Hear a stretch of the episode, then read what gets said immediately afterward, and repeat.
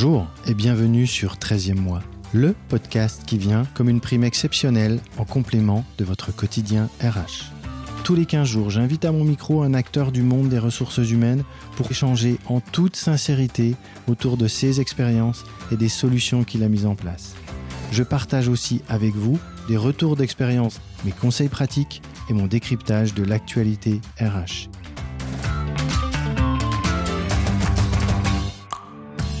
Dans cet épisode, je reçois Jean-Baptiste Tillois, DRH de Sushi Shop. On va se retrouver avec Jean-Baptiste dans son canapé au moment où il apprend la fermeture de tous les points de vente lors du premier confinement.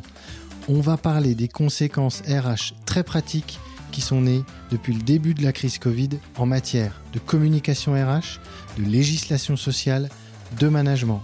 Mais on va aussi aborder le dialogue social et la dynamisation de ce dialogue social depuis le début de la crise Covid. On va regarder également le positif qui est né de cette situation et bien sûr aborder le sacro-saint sujet du télétravail.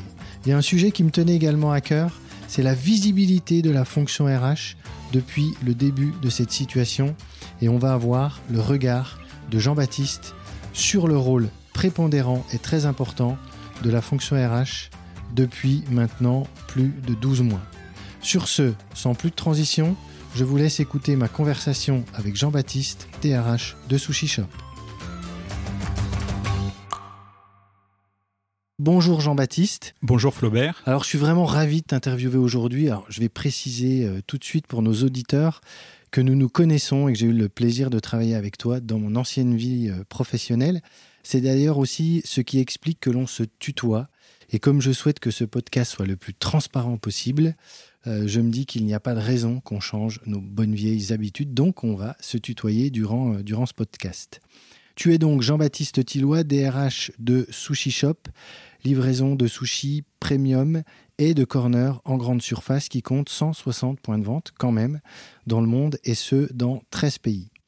Revenons sur ton parcours avant de rentrer dans le vif du sujet euh, qui nous réunit aujourd'hui. Tu as fait des études de droit et obtenu un Master 2. Tu as d'abord travaillé dans le monde de l'automobile, chez Peugeot, comme juriste en droit social, puis chez Renault, comme adjoint responsable relations sociales. C'est d'ailleurs là, si je ne m'abuse, que tu as euh, connu dans ce milieu de l'automobile tes premières grèves et tes premiers mouvements sociaux. Tout à fait. Tu euh, ensuite euh, restes dans le milieu de l'automobile, mais tu pivotes un peu puisque euh, tu rentres dans la location de voitures chez Europcar, d'abord comme responsable ressources humaines Île-de-France et Nord-Ouest, puis comme responsable relations sociales et ressources humaines. Et puis tu es entré donc en 2018 chez Sushi Shop comme responsable relations sociales. Tu es passé DRH adjoint et devenu DRH France, poste que tu occupes actuellement. Moi, je t'ai vu à l'œuvre, Jean-Baptiste, et je tiens tout de suite euh, à dire que ce qui m'a toujours impressionné chez toi, euh, c'est ton côté force tranquille. Ce côté, pas de problème, on va gérer. C'est vraiment quelque chose qui te caractérise au quotidien, et pourtant, je t'ai connu dans euh, des sujets, des dossiers, des moments pas simples, que ce soit des dossiers individuels, collectifs, managériaux, techniques, stratégiques.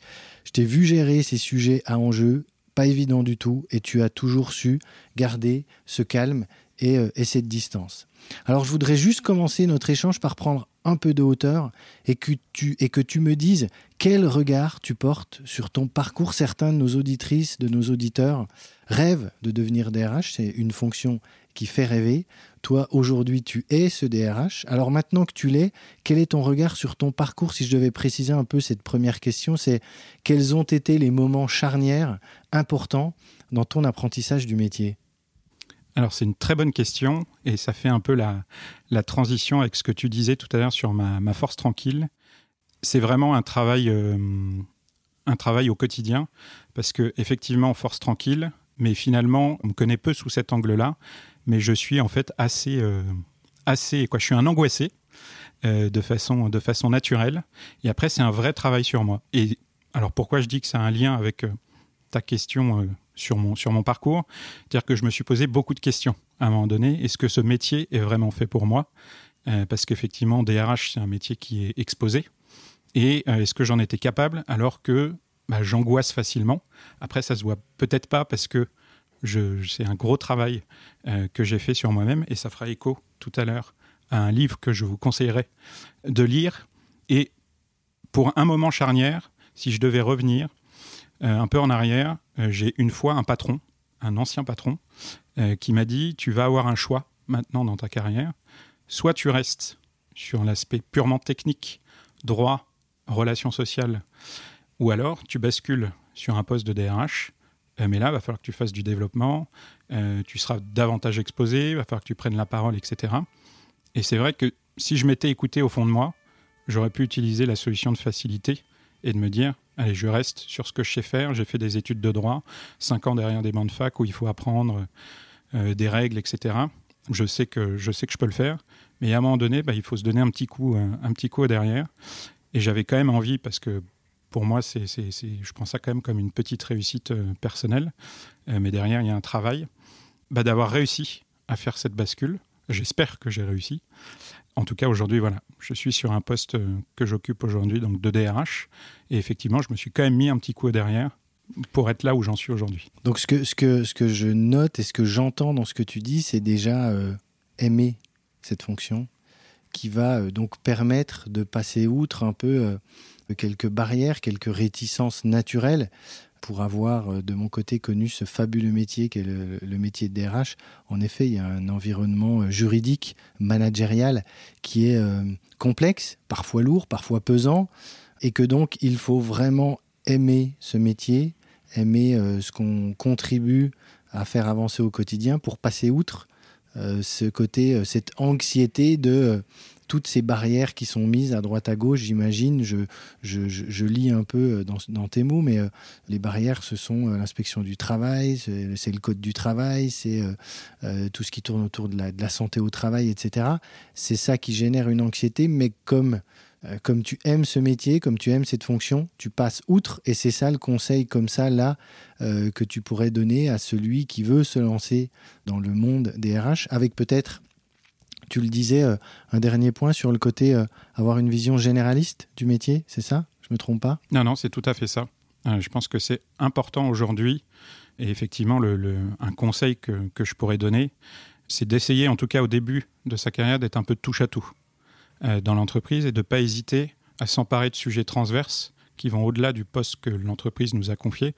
Parce que, alors après, ça dépend de l'objectif qu'on a, mais effectivement, pour occuper un poste de DRH, il faut avoir, je dirais, une bonne vision, que ce soit juridique, relations sociales, euh, relations humaines, formation. Alors ça ne veut pas dire qu'on est expert en tout, c'est pour ça qu'on s'entoure d'une équipe, mais en tout cas d'avoir, de savoir de quoi on parle, euh, de s'être engagé sur différents sujets au travers de, ces différents parcours au sein des, différentes entreprises sur lesquelles on peut avoir la chance de, travailler. Ok, euh, super, bah, merci pour cette, cette, entrée en matière et ce conseil aux, plus jeunes qui euh, veulent se lancer dans la fonction. Alors, on vit une époque tellement spéciale, une époque extraordinaire, dans le sens euh, étymologique, on va dire, qui sort de, de l'ordinaire. Et ce que je souhaiterais qu'on aborde comme sujet euh, au détour du moment qu'on va passer ensemble et comme fil conducteur de notre discussion, c'est de faire un retour en arrière sur les 12, 13 mois qui viennent de s'écouler. On est en avril 2021 aujourd'hui. J'aimerais qu'on fasse une photo de tout cet environnement RH, de tout euh, euh, ce qui a changé au niveau RH, de ce qui va changer, euh, et surtout avoir ta vision et ton vécu terrain, parce que c'est vraiment comme ça que je souhaite ce podcast à destination des, auditrices et des auditeurs. Alors, je te propose, allez, on se remet là, on est, tu es dans ton canapé chez toi le 17 mars 2020, tu es devant la télé, le président nous annonce à toutes les Françaises et Français ce fameux premier confinement. Déjà, comment toi, tu as vécu professionnellement cette mise en place de ce confinement? Qu'est-ce qui s'est passé concrètement après cette annonce, très rapidement, euh, le soir même ou peut-être euh, le lendemain Alors, je me souviens très bien de ce moment. Euh, puisque bah, c'est toujours comme ça quand on apprend des nouvelles un peu coup de massue. Je pense qu'on on sera nombreux à se rappeler, c'est un peu comme une tour jumelle, etc. Exactement. On était où, quand, avec qui, etc. Quoi. Donc je m'en souviens parfaitement. Euh, voilà, le soir à la télé, on allume son poste, et puis voilà, on nous annonce que euh, dans quelques jours, toute la France sera confinée. En confinement déjà, on ne sait pas trop, sait pas trop ce que c'est au début. Et puis après, on reprend vite ses esprits et on se dit, oh là là, on a un réseau, comme tu l'as dit tout à l'heure, de plus de 100 points de vente. Il va falloir qu'on ferme tout. Et ce qui est compliqué aussi quand on est dans la restauration, c'est qu'on sait ouvrir des boutiques, on sait les opérer, on sait servir des clients, mais on ne sait pas fermer. On ne sait pas fermer des boutiques. C'est pas naturel. C'est pas naturel. Euh, à la base, vous êtes là pour ouvrir, servir des clients. Les fermer, non. Exactement. Et puis pas d'anticipation au début, c'est-à-dire que bah, on a commandé les marchandises, qui sont des marchandises périssables chez nous, puisque tout est frais. Euh, et donc voilà, on se dit, comment, comment on va faire pour, euh, le faire? Et puis bah, finalement, il y a la nuit qui passe dessus, il y a le premier codir de crise le, le, lendemain, et finalement on se dit, bah si, il faut qu'on ferme mais euh, on va tout faire. On a maintenant euh, une quinzaine de jours pour écrire le plan et la stratégie pour rouvrir. Donc dès le lendemain, CODIR, avec tous les patrons de département, euh, le CEO, et donc, OK, qu'est-ce qu'on fait? Et toi, bah, tu incarnes la partie RH, donc, OK. Donc là, la décision, c'est on ferme tout, et toi, tu vas mettre en musique cette fermeture sur la partie RH pour les euh, X milliers de collaboratrices et collaborateurs que vous avez à gérer. Tout à fait, pour presque 2000, euh, du coup, 2000 collaborateurs. Et c'est vrai que là, bah, on se retrouve un peu au centre des discussions, ce qui est parfois rare, euh, quoi, pas rare, j'exagère, mais en tout cas, dans un codir et dans, une, dans une entreprise qui est très opérationnelle comme la nôtre, c'est souvent les opérations qui sont au cœur du sujet. Alors là, bien évidemment, il fallait fermer, il fallait s'occuper de la marchandise, donc les opérations étaient bien évidemment au cœur. Mais derrière, il y a 2000 personnes. Jean-Baptiste, qu'est-ce qui va se passer sur ces 2000 personnes? Activité partielle, j'ai entendu euh, M. Macron euh, hier dire on va pouvoir mettre tout le monde en, chômage partiel. Euh, bah oui, mais on l'a jamais fait, c'est pas si simple, il faut qu'on se renseigne. Et finalement, la seule chose que je savais, c'est qu'on ne savait rien. Mmh. Parce qu'on ne l'avait jamais fait, on ne savait pas comment ça allait se passer. Euh, et puis après, oui, il faut se poser avec son équipe. Euh, donc il y a eu beaucoup de points aussi avec mon équipe à ce moment-là, euh, pour que tout le monde bah, se renseigne, glane des informations, parce qu'on sait que tout n'a pas toujours été très clair dans le discours public. donc il a fallu, nous, entreprises privées, qu'on s'adapte et qu'on réagisse au jour le jour. Heureusement, dans notre activité, on sait réagir au jour le jour, puisqu'on a une activité qui est fluctuante, qui, qui est quotidienne, en tout cas d'un point de vue opérationnel. Et du coup, on a su s'adapter aussi, euh, écrire les protocoles d'hygiène, parce que c'était surtout ça aussi. Alors, on est dans la restauration, tu vas me dire, mais l'hygiène, vous connaissez Bah oui, sauf que là, c'est des protocoles renforcés. Euh, il n'y avait pas de masque, mais il fallait qu'on ouvre avec des masques. Il, fallait du gel, mais il n'y avait pas de gel. Euh, voilà, tous ces sujets-là, au-delà de la partie purement gestion humaine, en tant que DRH, on a été vraiment au centre euh, et au cœur des, sujets, et parfois sur des sujets où on n'a pas l'habitude, et parfois euh, même à se demander si pendant cette période, euh, j'étais toujours DRH ou si je me suis transformé un jour en patron des services généraux, le lendemain en directeur juridique social, puis le surlendemain en patron de l'hygiène. en, patron de l'hygiène. Alors oui et non, parce que sur l'hygiène, on a on a quand même euh, une équipe solide, mhm. mais en tout cas, en, voilà, en, responsable de la maintenance. Euh, voilà, en médecin peut-être un peu parce qu'il y avait tout. Au psychologue. Euh, voilà, donc on est passé, quoi, voilà, en tant que DRH, on est passé un peu sous toutes ces phases. mais le point important dans tout ça, bah, c'est qu'on était au cœur de l'activité. on a été une fonction très utile, je pense, pendant cette, pendant cette période-là. Et voilà, je pense que pour ça, ça aurait été un, aspect positif de cette crise. Alors, si, je tourne les choses, euh, je, je, les, je pivote un peu, est-ce qu'on peut dire que cette crise a servi le métier de DRH Je pense que oui, parce que hum, souvent, quand on travaille en RH, ça peut être un peu frustrant.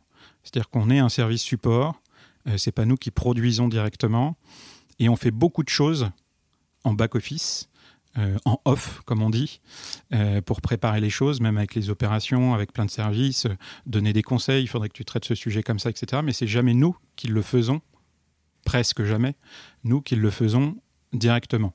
Et souvent, on peut avoir l'impression d'une vue externe, mais que fait mon service RH, que fait le recrutement, mais que fait le DRH sur la formation, que fait, voilà, etc. Et cette période-là, eh ben certes, il y a eu beaucoup de travail de back-office, contrairement aux opérations qui été en boutique, etc.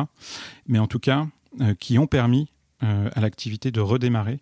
Et je pense que ça a redonné de la visibilité, du poids à la fonction, euh, à la fonction RH. D'accord, donc ça a permis de remettre les RH et la fonction RH sur le devant de la scène. ça veut donc dire que si on la remet, elle n'y était plus vraiment sur le devant de la scène, cette fonction RH. C'était avant ça, comment on voyait la fonction RH avant? Cette crise et comment on la voit aujourd'hui, entre guillemets, hein, grâce à cette crise?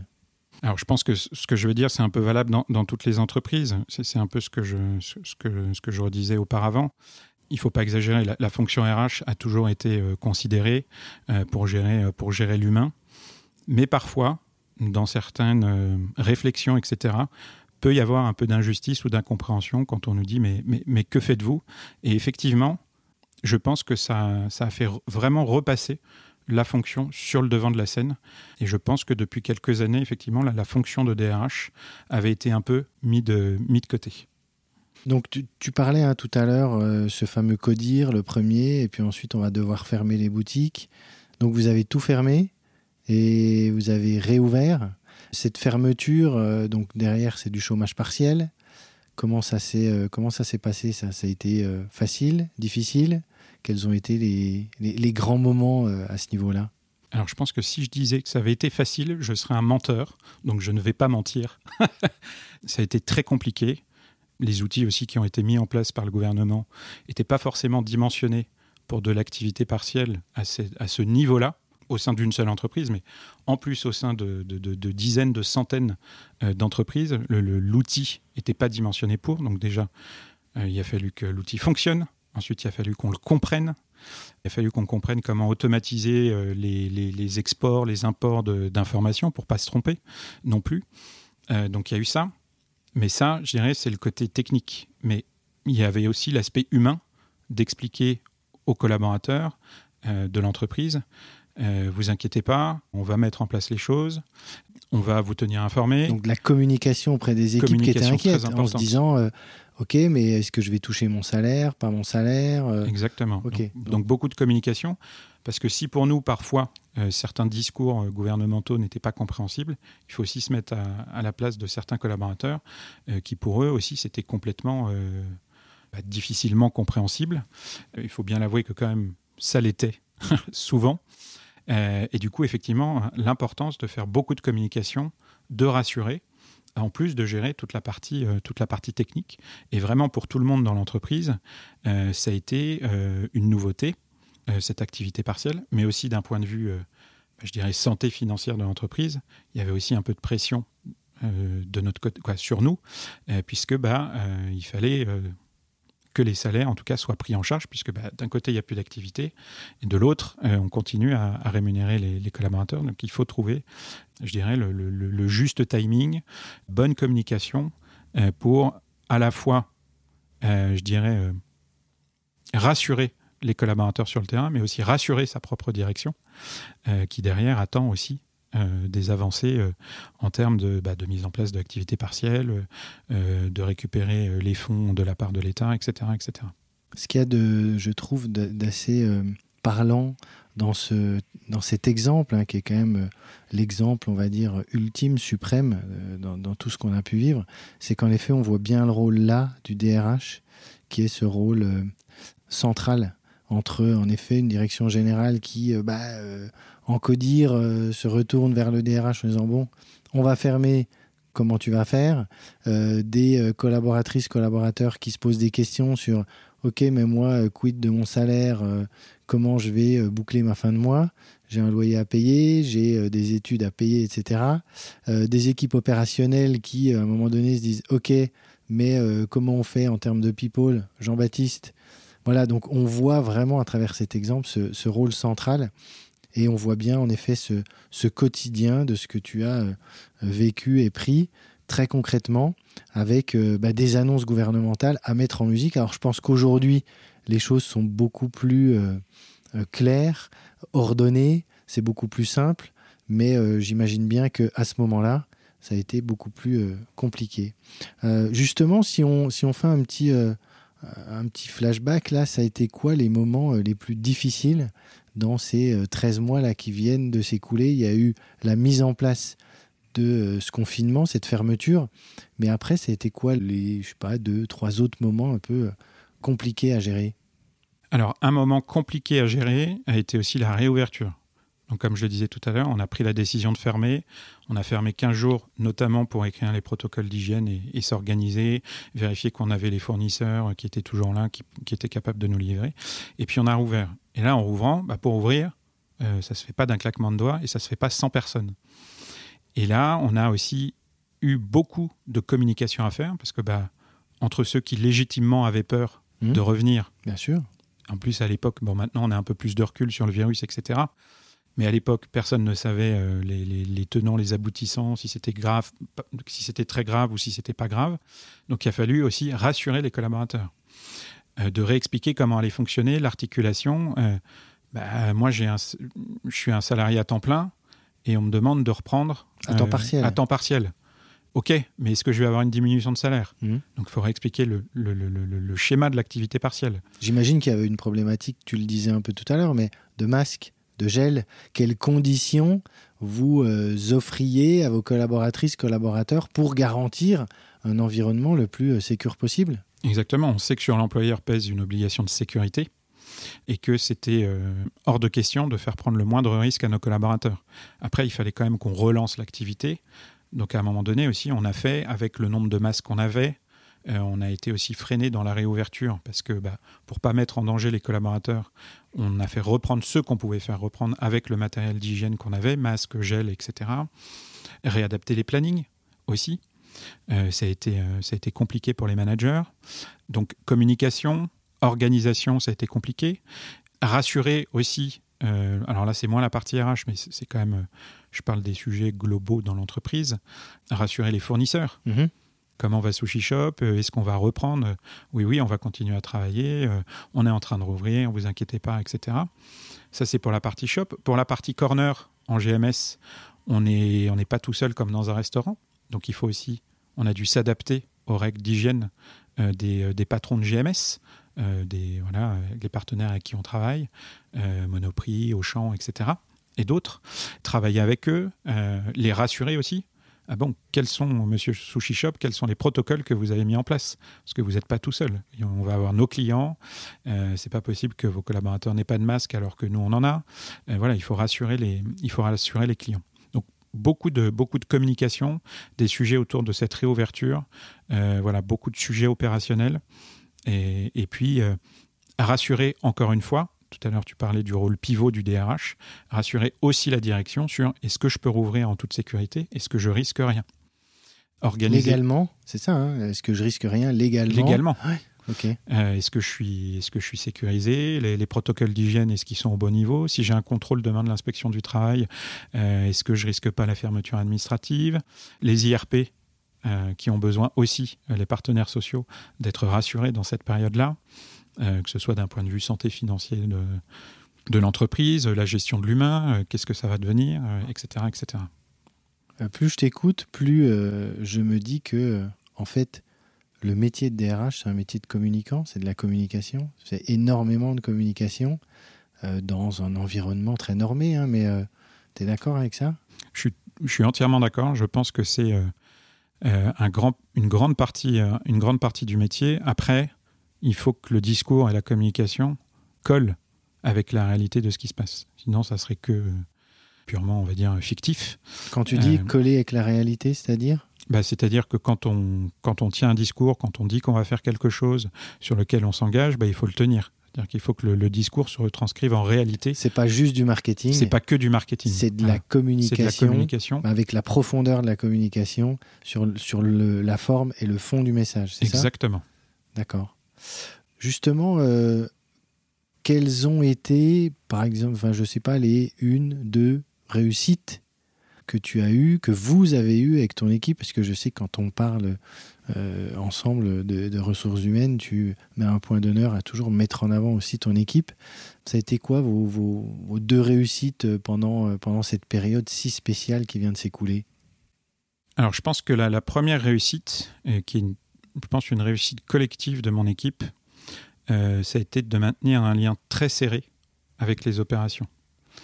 Je pense que c'est très important euh, dans une DRH d'avoir des bonnes relations avec les opérationnels, et notamment encore plus dans ces périodes où c'est compliqué, où les collaborateurs ont besoin d'être assurés, d'être assurés. Et donc voilà, vraiment, moi, ce que j'avais demandé à mon équipe, c'est d'être au plus proche possible de prendre son téléphone. Heureusement, on a des outils digitaux aussi maintenant qui nous permettent de, discuter, euh, de discuter à distance, d'échanger en visio, etc. Donc c'est vraiment d'être le plus présent, en tout cas à distance, puisque ce n'était pas possible d'être euh, sur le terrain euh, pour éviter de faire prendre des risques à tout le monde. En tout cas, voilà, de vraiment, ça pour, pour moi, ça a été une réussite de mon équipe, c'est d'être vraiment proche des opérations et de ne pas les avoir laissées. Parce qu'on aurait pu euh, se dire on a une charge administrative incroyable avec l'activité partielle, on n'a plus le temps, je suis désolé, de traiter ces sujets-là pour t'aider. Euh, quand les shops ont réouvert, les restaurants, pardon, tous les sujets opérationnels sont revenus. Le recrutement, j'ai un problème de comportement avec un collaborateur, etc. Donc il ne fallait pas lâcher non plus cette partie-là. Donc ça, je pense que ça a été une des réussites. Et l'autre réussite aussi, et là, je veux dire, c'est surtout l'équipe formation. On a réussi à tirer parti euh, de tout ce que le gouvernement a proposé en termes de, formation pendant l'activité partielle, parce que bah, une partie du temps, les, salariés étaient inoccupés et qu'il fallait quand même les, on va dire, euh, alors pas les occuper pour les occuper, mais justement commencer à capitaliser sur l'avenir. Mettre à profit Exactement, cette, cette période-là d'inactivité euh, opérationnelle pour se former euh, sur des sujets euh, qui ont été euh, de la bureautique à l'anglais, voilà, sur des choses qu'on n'aurait peut-être pas eu le temps de faire habituellement et qui ont permis aux collaborateurs de, de continuer à progresser et de capitaliser aussi sur l'avenir. D'accord, donc un côté, je voyais, moi, quatre lettres dans la, première chose que tu évoquais, c'était les HRBP, je me trompe pas. Vraiment, ces, ces relais que sont tes HRBP auprès des opérationnels, c'est petits DRH, comme j'aime à les appeler, euh, vraiment ce rôle de proximité. C'est ça dont... Tout à fait. Ok. Mm. Et l'autre côté, la partie euh, formation, parce qu'il y a plein de choses qui ont été faites euh, au niveau gouvernemental sur le sujet, et vous avez su mettre à profit ce moment-là. Est-ce qu'on peut aller sur le côté faire d'une contrainte une opportunité en la matière, utiliser ce moment un peu perdu au départ pour euh, former et arriver à faire monter en compétence les collaboratrices et collaborateurs ah bah Exactement. Alors moi, je suis quelqu'un de, de, très généralement euh, positif. Tu sais, il y a ceux qui voient le verre à moitié vide et le, verre et l'autre et les autres le verre à moitié plein. Je pense que euh, la crise a été dure pour tout le monde, mais je pense qu'il y a eu plein de belles choses, notamment ça. C'était une vraie aventure humaine. et je pense que c'est important quand même de, de tirer du positif d'une situation de contrainte et une situation compliquée. Et on parlait du rôle de la DRH. Je pense que c'est aussi le rôle de la DRH dans ces moments compliqués, euh, bah, de, rendre les choses un peu positives, en tout cas par des actions qui sont menées euh, pour effectivement, bah, comme tu l'as dit, euh, créer des opportunités sur des, contraintes fortes. Si c'était à refaire, est-ce qu'il y a une chose que tu ferais peut-être différemment ou que tu aborderais d'une manière un peu différente? Oui, je pense. on, parlait de, on parlait de communication je pense que, alors, on est dans une entreprise très opérationnelle où on est très tourné vers, vers les restaurants, etc. Comme on avait fermé 15, euh, quoi, pendant 15 jours nos restaurants, forcément, les collaborateurs du siège aussi ont été mis en activité partielle. Et c'est vrai que nous, à un moment donné, dans notre priorité, ça a été vraiment de rouvrir le réseau. Donc on a mis le paquet en termes de voilà etc. pour les restaurants. Et je pense que si c'était à refaire, on aurait aussi peut-être davantage communiqué avec ses collaborateurs du siège, euh, qui ont aussi du jour au lendemain se retrouvé en activité partielle. Et la période n'a pas dû être évidente. Alors on s'est rattrapé après, en refaisant aussi des, communications au moment de la réouverture des restaurants. Mais je pense qu'on aurait pu, au début, euh, et j'en prends ma part, hein, davantage communiquer avec nos collaborateurs euh, du, siège social. D'accord, c'est toujours ce fameux sujet des structures dans lesquelles il y a notamment en retail, hein, des points de vente qui font le business, du back-office. Et c'est vrai qu'il euh, y a une concentration d'énergie sur ces fameux points de vente, y compris en période de crise. Euh, et on a un peu tendance à oublier les personnes du back-office, du siège, parce que oui, mais elles, elles peuvent passer un peu après. Et ça, et ça c'est un point en effet très intéressant que je note dans, dans ce que tu dis sur ne pas euh, laisser sur le bas-côté une population en estimant que non, ok, et notamment les, personnes, les personnes du siège. Ok, merci, c'est, ouais, je trouve un, très bon point que tu, que tu soulèves là. Euh, un point que je voulais aborder, tu l'as à peine évoqué tout à l'heure avec les, les IRP, euh, les, les négos, etc. Moi, j'ai la chance de, faire partie de la NDRH qui nous a remonté. Euh, l'autre jour, on a eu une intervention très intéressante. la NDRH nous a remonté des éléments sur la négociation sociale qui euh, avait eu lieu pendant cette crise. Et paradoxalement, moi je me dis que euh, cette crise, là aussi, a apporté du positif. Des négos qui se font euh, en distanciel, qui se font via Zoom, via Teams, Déjà, on n'imaginait pas que c'était possible. En signature électronique En signature électronique, j'adore. Le truc, euh, il y a 14-15 mois, si on avait été au même endroit à se dire, bon, imagine, on fait euh, de la négo avec euh, des organisations syndicales qui sont derrière un écran, qui vont signer électroniquement les documents. et la NDRH remontait le fait qu'il y a beaucoup d'accords qui ont été signés, que ça a permis de créer un nouveau lien, que ça a cassé les réticences sur ce sujet-là.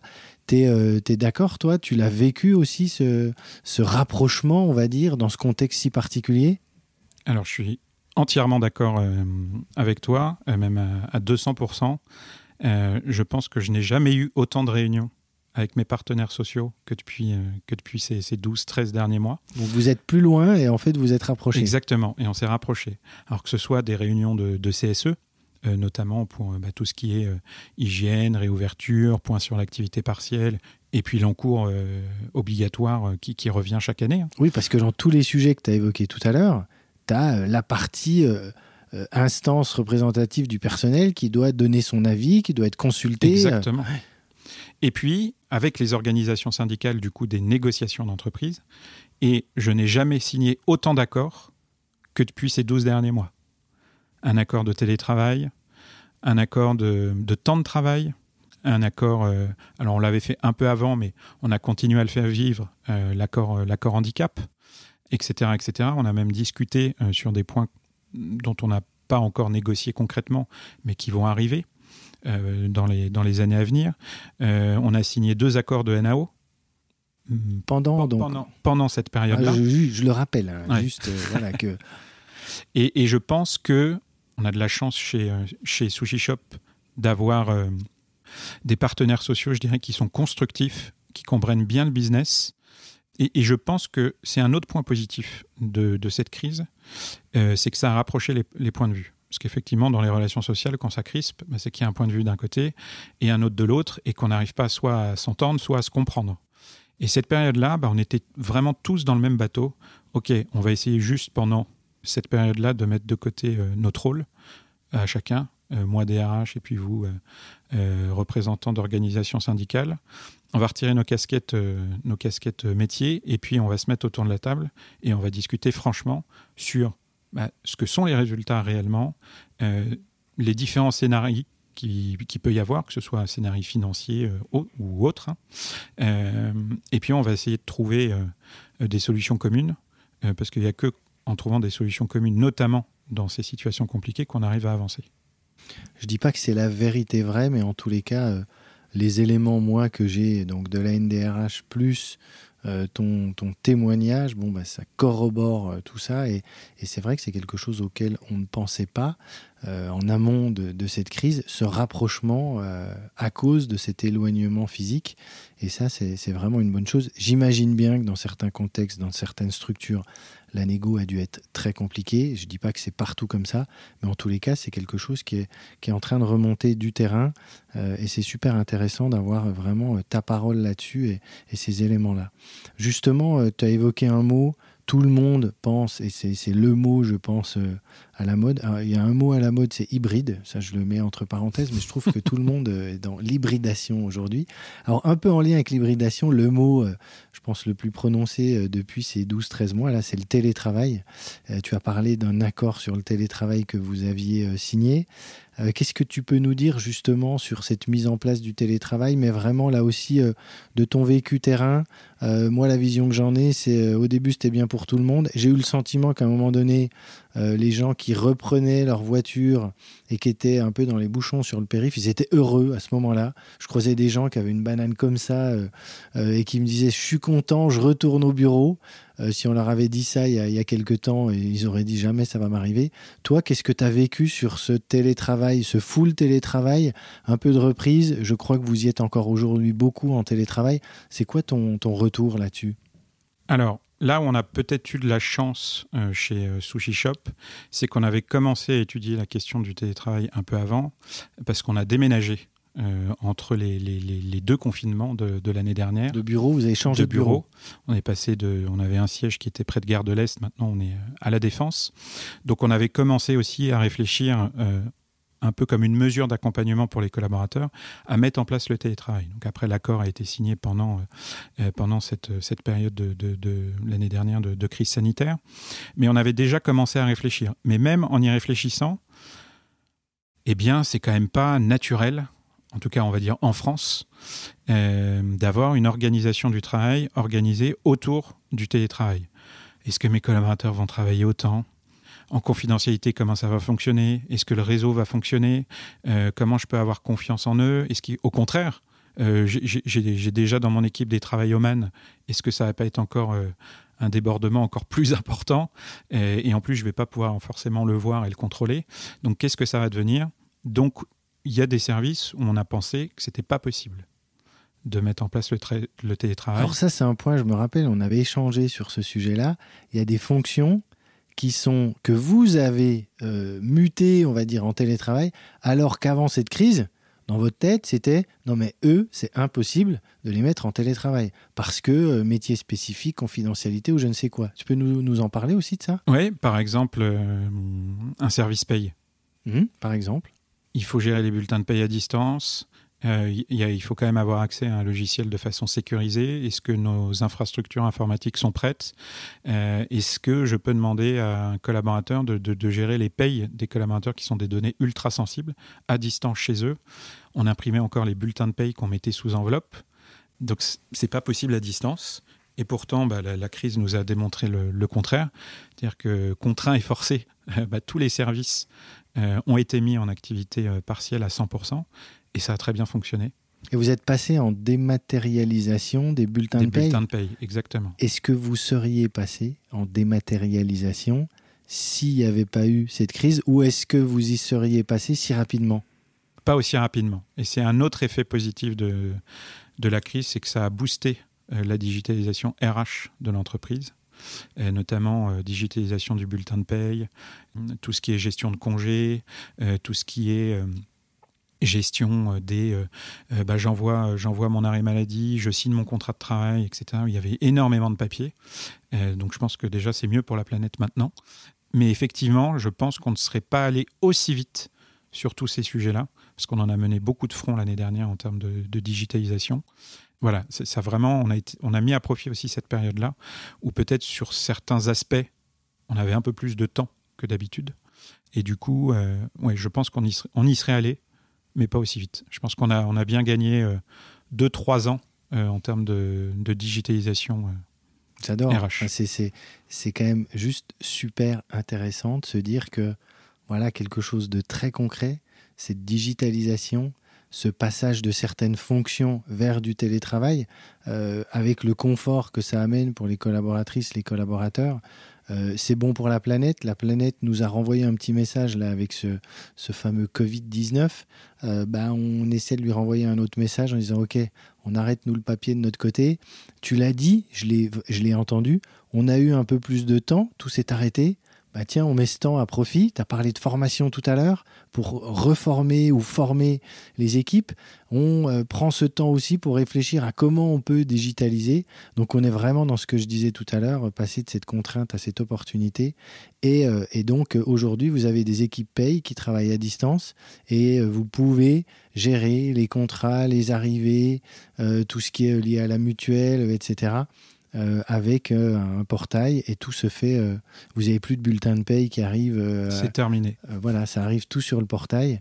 Et ça, c'est entre guillemets, encore une fois, on va pas me taxer de dire que le Covid c'est bien, mais en tout cas, grâce au Covid, vous avez accéléré là-dessus. Et ça, c'est évident. Après, on est, je, je, je, pense qu'on a de la chance d'avoir aussi, d'être sur une activité qui est très vite repartie et qui aujourd'hui aussi un volume d'activité qui est extrêmement important. Donc on a aussi eu de la chance de pouvoir repartir très vite et d'avoir la possibilité aussi, la capacité financière à le faire.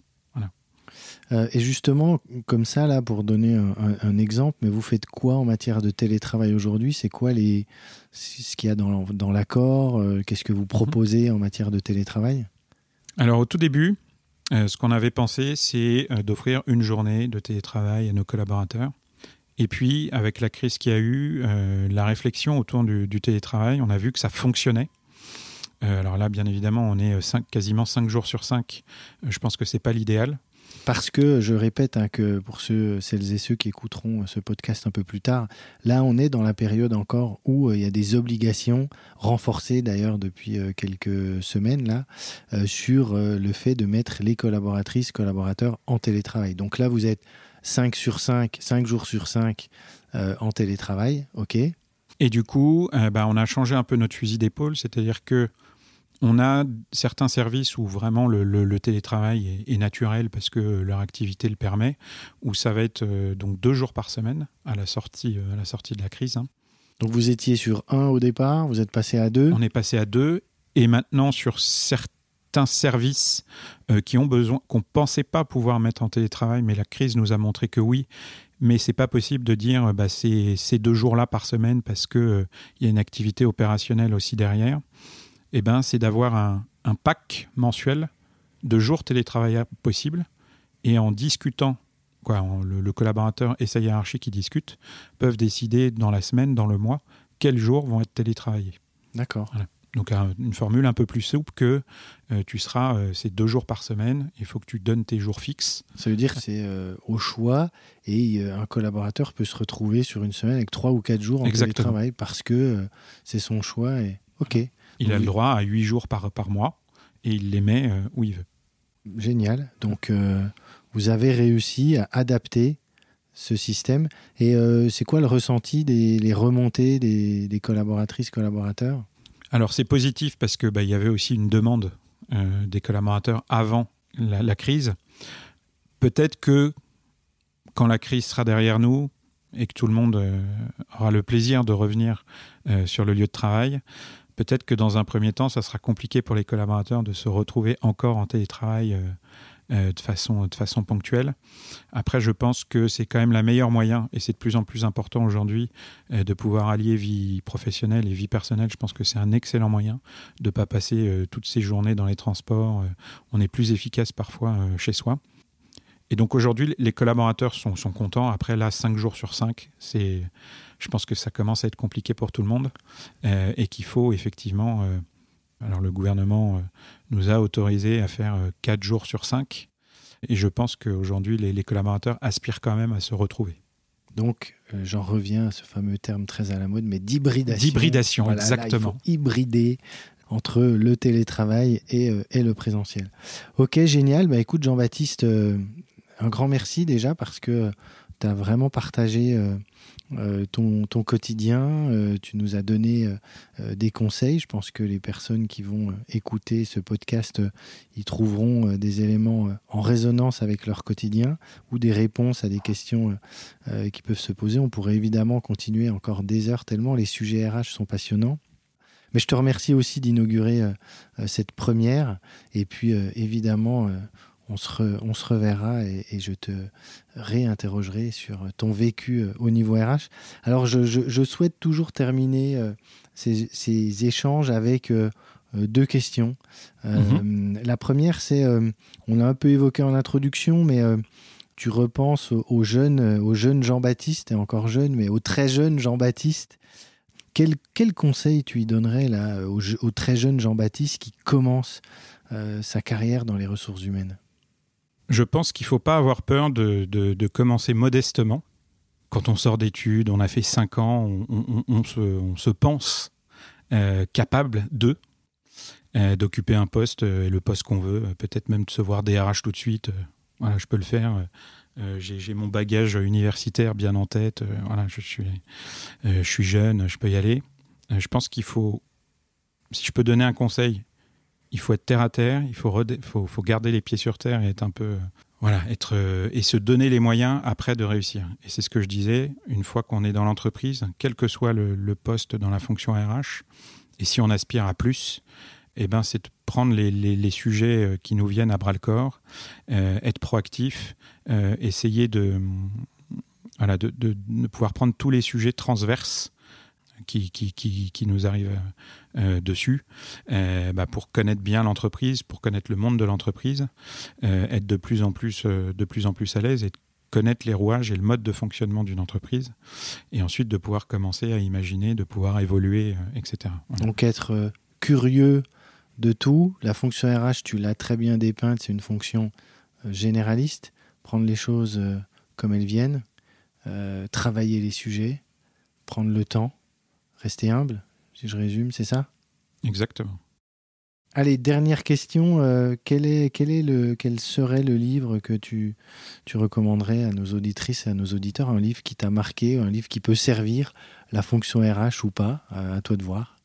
Alors, pour être tout à fait honnête, je vais vous donner un livre, mais que je suis en train de lire, que je n'ai pas encore fini, mais qui est vraiment euh, extrêmement intéressant. Euh, c'est un livre de, de, de Stéphane euh, Covey, qui, a été, euh, qui, est sorti d'Harvard, c'est un Américain. Euh, alors maintenant, il est, il est décédé. Euh, mais il a écrit un livre qui s'appelle Les sept habitudes de ceux qui réalisent tout, ce qu'ils entreprennent. Et c'est un livre ex extrêmement intéressant sur bah, j'ai un but, j'ai envie d'avoir une réussite publique. En tout cas, quand je dis public, euh, c'est pas forcément demain être président de la République, hein, mais c'est d'avoir quelque part une reconnaissance vis-à-vis -vis de l'extérieur. Eh bien, ce qu'il explique dans son livre, c'est que c'est bien, mais qu'il faut commencer d'abord par avoir des réussites intérieures et personnelles euh, sur son euh, sur son caractère, sur sa façon de faire, sur sa façon d'écouter les autres, etc., avant d'avoir des, euh, des réussites, ce qu'il appelle des réussites publiques. Et c'est vraiment un excellent livre pour travailler sur soi et sur les freins qu'on peut y avoir, qu'il peut avoir. Il y a plein d'exemples euh, tout au long de son livre sur des situations managériales, certaines qui sont assez drôles d'ailleurs, parce qu'on peut se retrouver. Euh, et c'est vraiment un, voilà, un très bon livre que je conseille. Génial, super. Et j'ai le sentiment que ça fait un peu écho avec la première question. Euh, Exactement. Je pense qu'il y a un lien, il y a un lien entre les deux. Super. Bah écoute Jean-Baptiste, merci beaucoup. Bah, merci puis, à toi Flaubert. Euh, bah écoute, à bientôt pour pour de nouvelles aventures. À bientôt avec plaisir. Merci.